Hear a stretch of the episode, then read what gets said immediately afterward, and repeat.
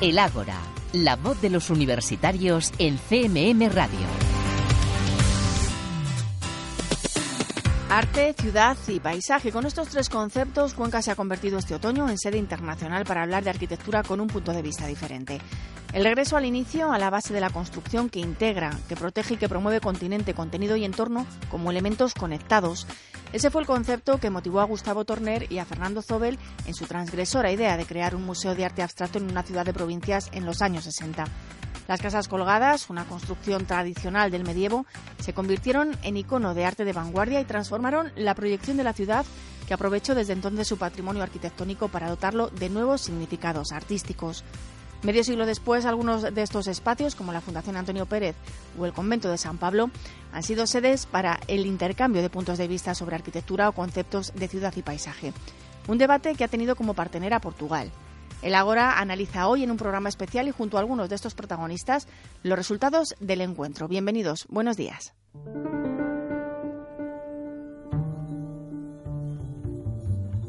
Las ciudades crecen y evolucionan a la par que las personas.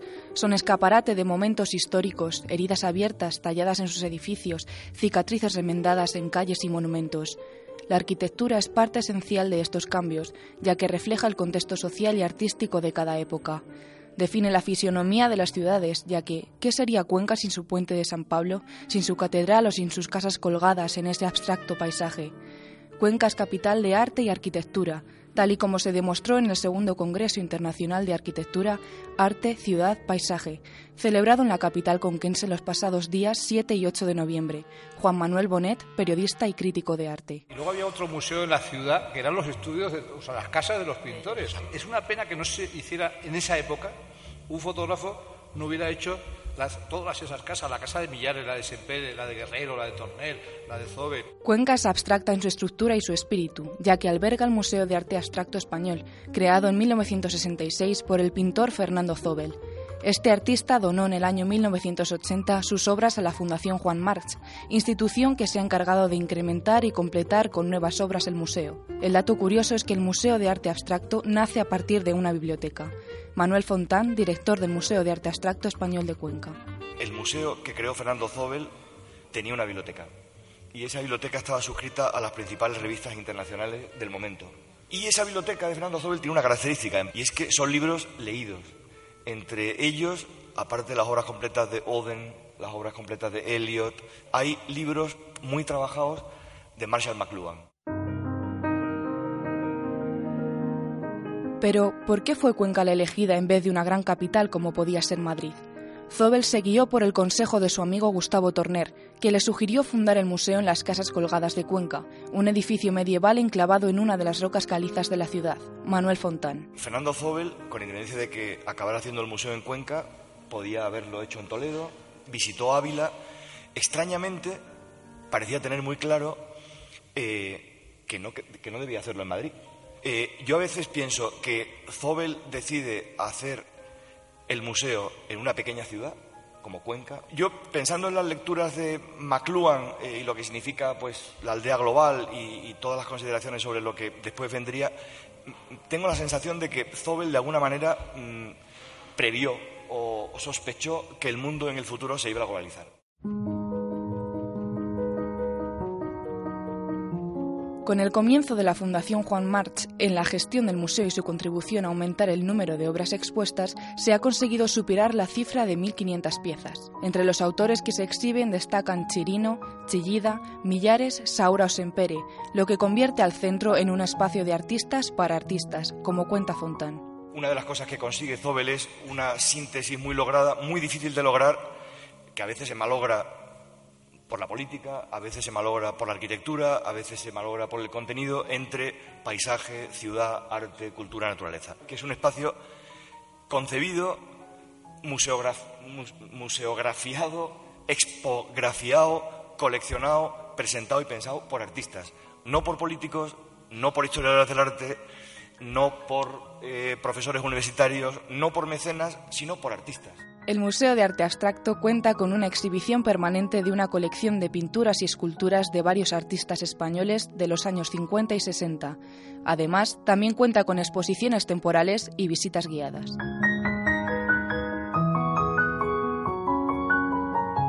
Vanessa Moreno nos ha recordado en su reportaje esta fusión de arte, ciudad y paisaje que representa de forma tan especial el Museo de Arte Abstracto, un icono a nivel internacional. En la actualidad, expertos como el que nos acompaña hoy en la entrevista apuestan por el regreso a los orígenes de la arquitectura, por pensar en pequeño para hacer cosas grandes. Con él está Irina Romero. El Ágora en CMM Radio.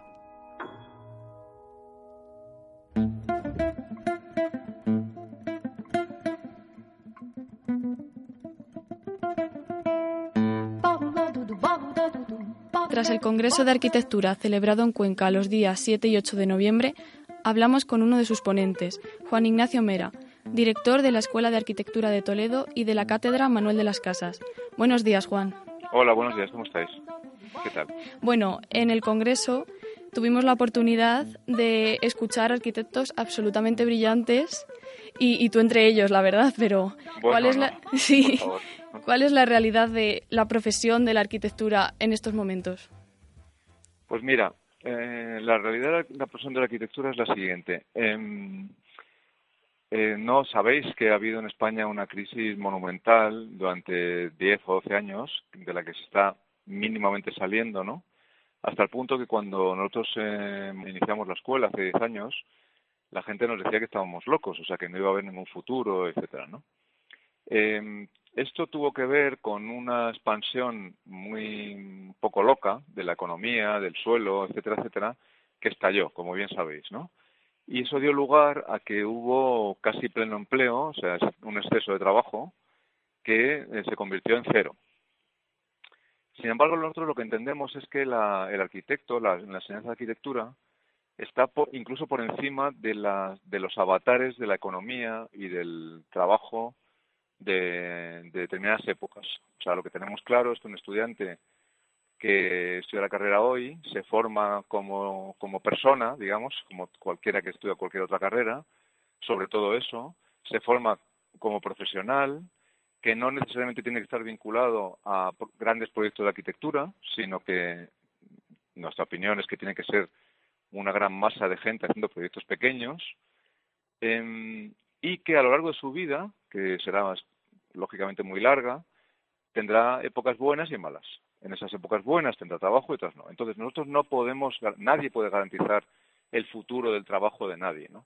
Lo que pasa es que como se ve tan a corto plazo, todo el mundo cree que una carrera que tiene salida hoy es la que hay que hacer. Eso es un error. Hay que hacer la carrera mm, para que uno tiene una vocación. La arquitectura está cambiando y, por resumirlo, pensamos nosotros que se va a tener que dedicar a cosas más pequeñas, más repartidas eh, y menos a grandes eh, edificios espectaculares. Has comentado que la escuela nació hace 10 años. ¿Qué particularidades tiene la Escuela de Arquitectura de Toledo creándose en una ciudad como es Toledo, con sus maravillosos edificios, pero en un momento tan devastador para la arquitectura? Bueno, pues mira, eh, eh Castilla-La Mancha, mm, que es un territorio espectacular, espectacular, eh, tiene en Toledo una, un, lugar que es, mm, curiosamente, el origen de la enseñanza de arquitectura en España, porque en la, cuando se forma la Escuela de Madrid, eh, los, los, primeros, eh, por ejemplo, Teodoro Sagasti, que es un escritor sobre que tiene un escritor antes de la, en la época de la República, hablando de la enseñanza de arquitectura, se refiere todo el tiempo a Toledo como lugar de aprendizaje de la arquitectura. Es el lugar del origen. Por tanto, la Escuela de Toledo en arquitectura es un cierto origen de la arquitectura española. ¿Cuál es la diferencia de nuestra escuela con otras? Bueno, hay, buenas escuelas en España, muy buenas, eh, pero nuestra escuela ha querido insistir en, en varias cosas. La primera, la recuperación muy potente del dibujo, de la pintura y de la mano del arquitecto, eh, que luego también conoce todas las técnicas de ordenador. Pero empezar a manejar desde el origen, como se hizo siempre, el dibujo, la pintura, la representación y la mano. Dos, la recuperación de los oficios. Y tres, la enseñanza de los maestros. Los maestros de la arquitectura son fundamentales. Entonces, ¿crees que hay que darle como un lavado de cara a la arquitectura actual, a la arquitectura que se, imparte en estos momentos? Sí, sí, sí, hay que hacerlo porque ha habido, ha habido y todavía hay demasiados vamos, yo le gustaría llamarle veleidades, veleidades, eh, frivolidades, con la forma de los edificios, con los presupuestos de los edificios, con las imágenes de los edificios. Los edificios tienen que, los edificios son, las casas son, es algo muy importante donde la gente tiene que vivir feliz y donde la gente tiene que, tiene, hay que hacer, que hay que hacer con el dinero justo que tiene la gente o las instituciones. Entonces sí, pensamos que hay que repartir el presupuesto en acciones más pequeñas, muchas más. Eso es lo que creemos. Bueno, pues muchísimas gracias por concedernos esta pequeña entrevista y enseñarnos un poco más de la arquitectura en nuestra región y esperamos volver eh, a hablar contigo. Oye, muchísimas gracias a ti y además te digo que la entrevista que me has hecho, que no era fácil, eh, es bien intencionada, muy atinada. O sea que gracias. ¿eh? Muchas gracias. adiós, adiós, adiós. Chao.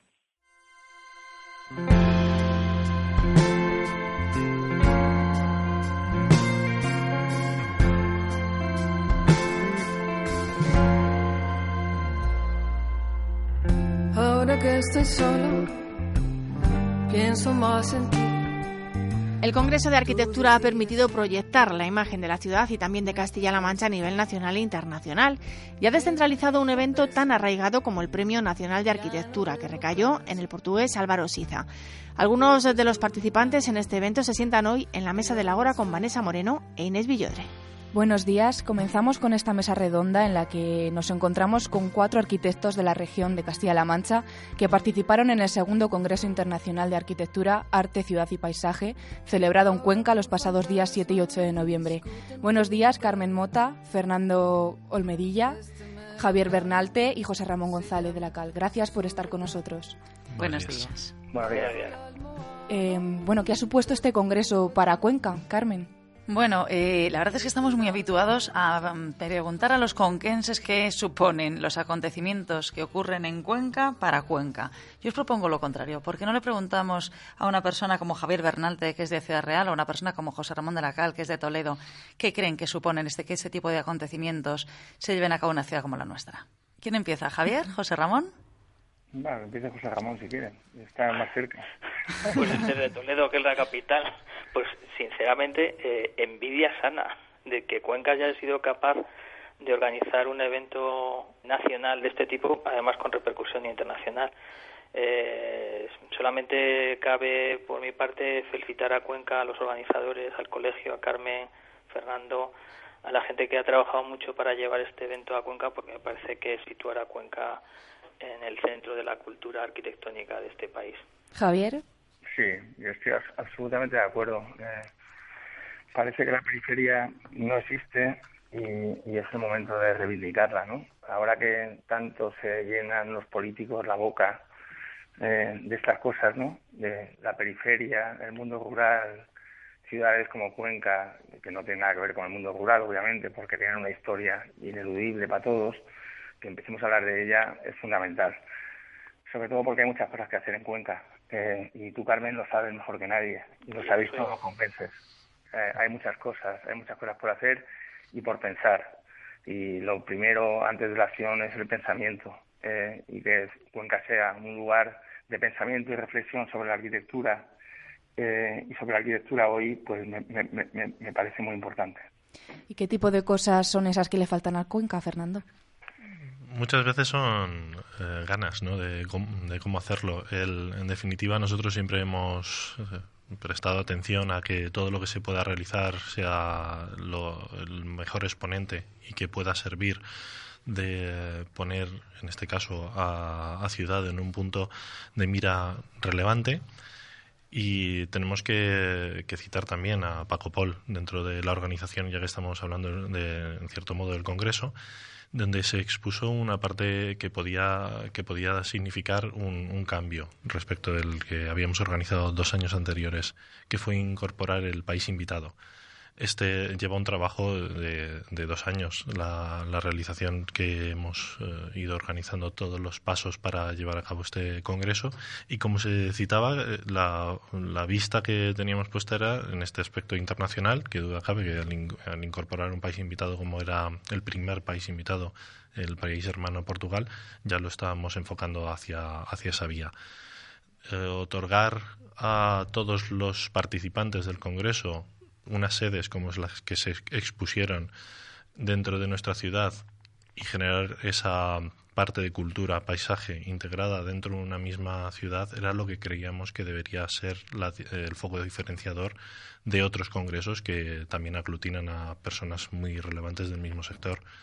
la pompa que se le pueda dar a, todo este congreso, pues eh, en definitiva no tenía que ser todo por cuestión económica, tenía que ser muchas veces por la relevancia del tipo de personas que iban a poder asistir y lo que podíamos llegar a alcanzar desde una ciudad tan pequeña como, Cuenca. ¿Qué ha significado el triunfo de Álvaro Siza en el fallo del concurso del Premio Nacional de Arquitectura? Bueno, pues fue sorprendente, sin lugar a dudas. Es la primera vez en la historia de los premios en los cuales eh, se falla a favor de un arquitecto extranjero. A mí me parece que está eh, francamente acorde más a la situación incluso política que vivimos, que habla más de una superación de fronteras y de premiar la calidad. El Premio Nacional de Arquitectura es que en sus bases, lógicamente, admite esta posibilidad. No es el Premio Nacional, como decía el director de Arquitectura Juan Mera, al nacional. No, es el Premio Nacional de Arquitectura. Es el máximo reconocimiento nacional al mejor arquitecto. Yo creo que además eh, da valía a nuestro premio nacional el hecho de que a un, a un arquitecto que ya es premio Pritzker se le reconozca también con este galardón ensalza el propio premio, además de que es un arquitecto que bueno también tiene obras en España, desde Granada, Santiago de Compostela, Cádiz. Y bueno, además la ocasión fue sumamente feliz porque el subtítulo de nuestro congreso era País invitado Portugal, entonces bueno, pues pudimos compartir la nueva en el momento del cóctel, fue emocionante e histórico con el embajador de Portugal, con el consejero eh, de Cultura portugués, con grandes arquitectos como Nuno Grande, se llamó en directo al primer ministro de Portugal.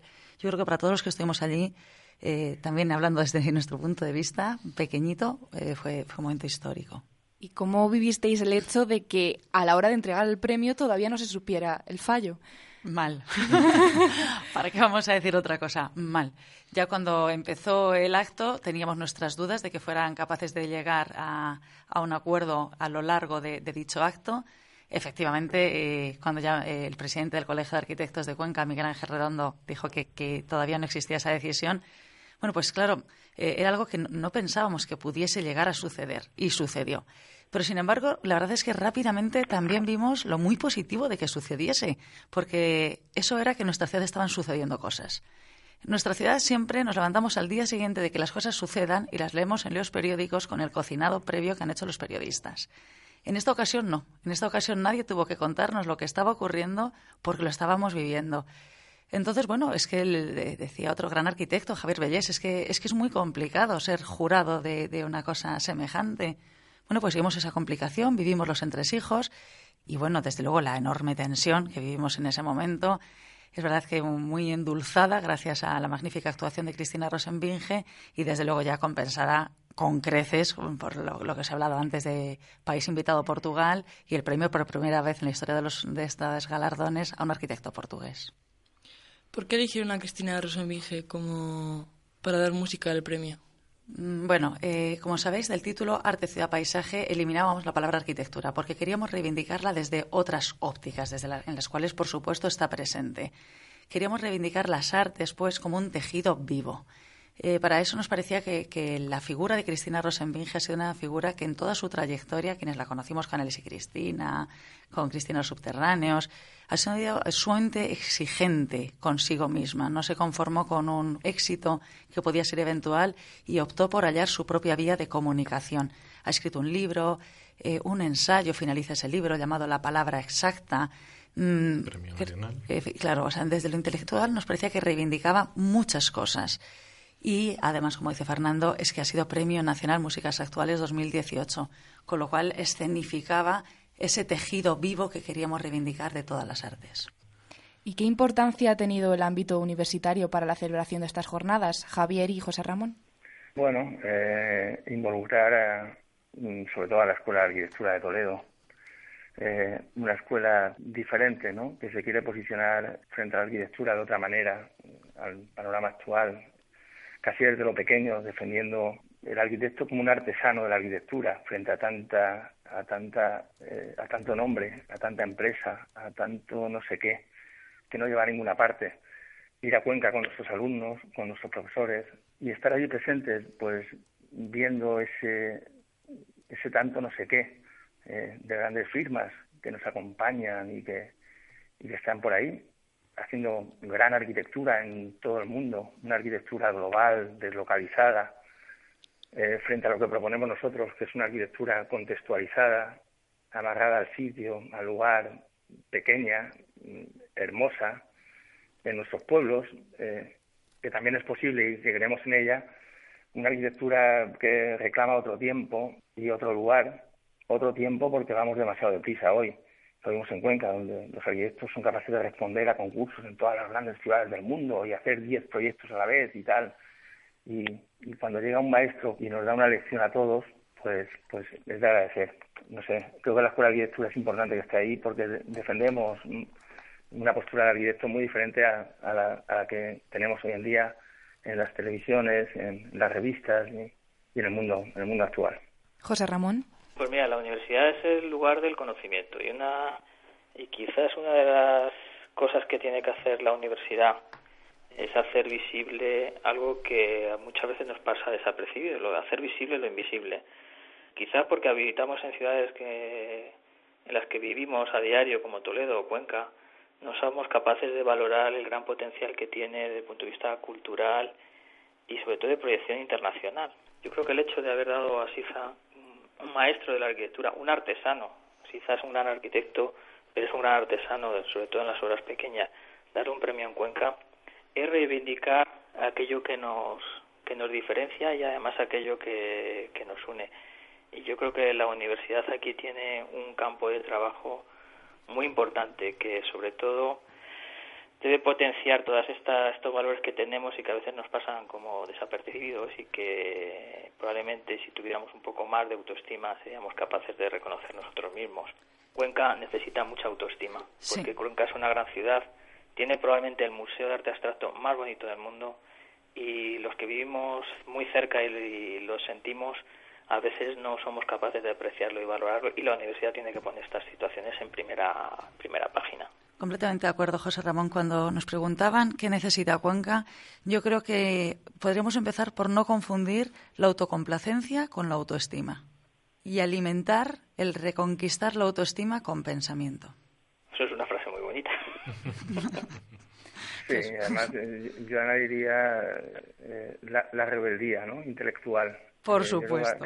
hace, falta mucha rebeldía intelectual frente al panorama de nuestro tiempo, que se cree sus propias mentiras, eh, y lo estamos viendo todos los días. Eh, yo no entiendo, hablabais del Premio Nacional de Arquitectura, que estuvieran estuvieran 10 años, 10 años, perdón, 10 horas debatiendo el jurado, encerrados en el parador, cuando había un maestro de la talla de Álvaro Sisa entre los nominados. En 10 minutos tenía que haber estado resuelto. Eso es un síntoma de lo que pasa hoy en día, es decir, no sabemos no sabemos leer dónde está, dónde está lo bueno y dónde está lo malo. Eh, ¿Y dónde está lo importante? Y dónde está verdaderamente lo importante, yo creo que sí. Entonces, bueno, eh, se vieron muchas cosas en Cuenca y una de ellas fue eso. Bueno, pero en este caso ha salido bien, ha salido beneficiado ha, ha, salido, ha, la arquitectura, ha salido muy bien. Yo creo que el debate, el debate siempre, el debate es bueno, la confrontación de ideas limpia y el hecho incluso de que haya de diferentes posturas, pues siempre es interesante porque la la disputa intelectual siempre eh, trae conocimiento. En este caso yo creo que ha sido un acierto y quizás tendamos que recuperar ese maestro Sisa inicial, maestro artesano de lo pequeño, ¿no? Donde quiere mirar la Escuela de Arquitectura de Toledo tenemos que recuperar a Sisa y a los maestros pequeños, artesanos, silenciosos que están por ahí escondidos. Yo me refería a Sisa como maestro en el Premio Nacional de Arquitectura y a la lección que dio otro maestro escondido, Manuel Gallego Jorreto, en la ponencia del segundo día, que fue quizá lo más importante que vimos en el Congreso. Vamos, yo lo tengo clarísimo. Eh, es decir, como una persona, eh, un arquitecto grandísimo, Premio Nacional de Arquitectura, con muy poquitas palabras y con otra medida del tiempo, es decir, obras que se hacen en cuatro o cinco años y que quedarán para siempre, nos da una lección a todos. Eso es, eso es. Y ya para finalizar esta mesa redonda, ¿cómo resumiríais en un titular corto, por favor, incido en lo de corto, estas jornadas? Carmen, Javier, José Ramón, Fernando. Ah, eh, ya, si se os ocurre. eh, volveremos, seguiremos. ha llegado el arquitecto artesano. Fernando. Estoy pensando. Claro, seguir esto quien lo hace bien son los periodistas, que Claro, claro, al contrario. Estás preguntando por arquitectura, no al Yo contrario. diría, vuelve el arquitecto artesano. Mm, Sí, vuelve el arquitecto artesano a la ciudad antaño contemporánea. Pues muchísimas gracias por estar con nosotros esta mañana y espero que volváis. Muchas Pues, gracias. gra- Gracias muchas gracias a todos. Bueno, un abrazo. Un abrazo. Sábados de 8.30 a 9, El Ágora, en CMM Radio. Los edificios son también la vida que albergan, las personas que pasan o que pasaron por ellos. Cada estructura y cada pared guarda una o miles de historias, como las que centra nuestro reportaje de cierre. Lo firma Inés Villodre.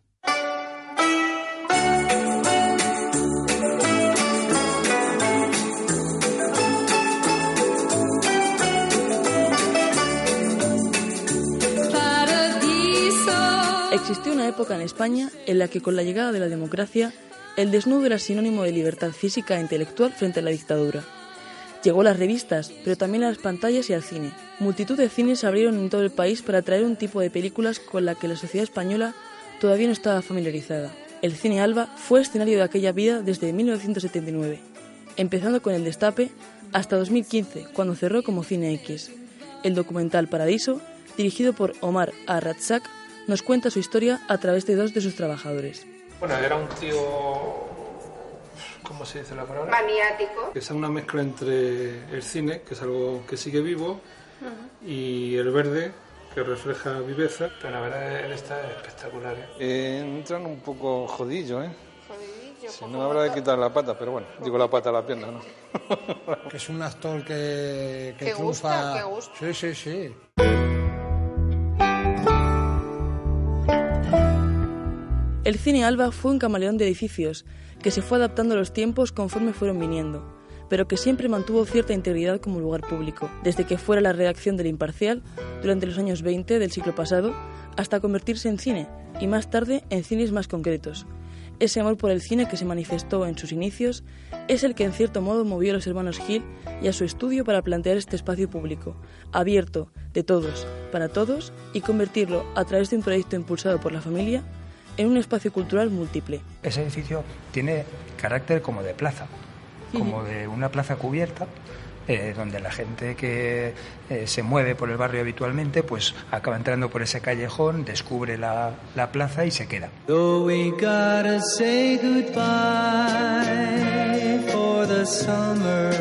Con el espíritu de una plaza se ha planteado este proyecto como una forma de reconocer la heterogeneidad del lugar y las personas que lo ocupan, reconocer el tiempo que ha pasado por él y que es un edificio con vida. Por eso ha sido fundamental participar con personas de multitud de disciplinas. Así, las personas del barrio pueden seguir reconociendo este espacio como fundamental e histórico para la Madrid contemporánea. Eso, eso que se llega a hacer es producto de las ideas de muchos, no solo las nuestras. Es al final el resultado del trabajo de mucha gente, que es lo que debiera ser una obra importante o de un cierto tamaño como esa. Sealed with the kiss. I'll see you in the sunlight. I'll hear your voice everywhere. Pues hasta aquí esta edición especial del Ágora en la que hemos recopilado junto al proyecto universitario de Radio Diferencia lo más destacado del Congreso Internacional de Arquitectura. Gracias al equipo de redacción integrado esta semana por las estudiantes Vanessa Moreno, Irina Romero e Inés Villodre, coordinadas por José Antonio Montero. Saludos de Trinidad Saiz y de Juan Cuña al control de sonido. Les esperamos, recuerden, el sábado que viene. Feliz fin de semana.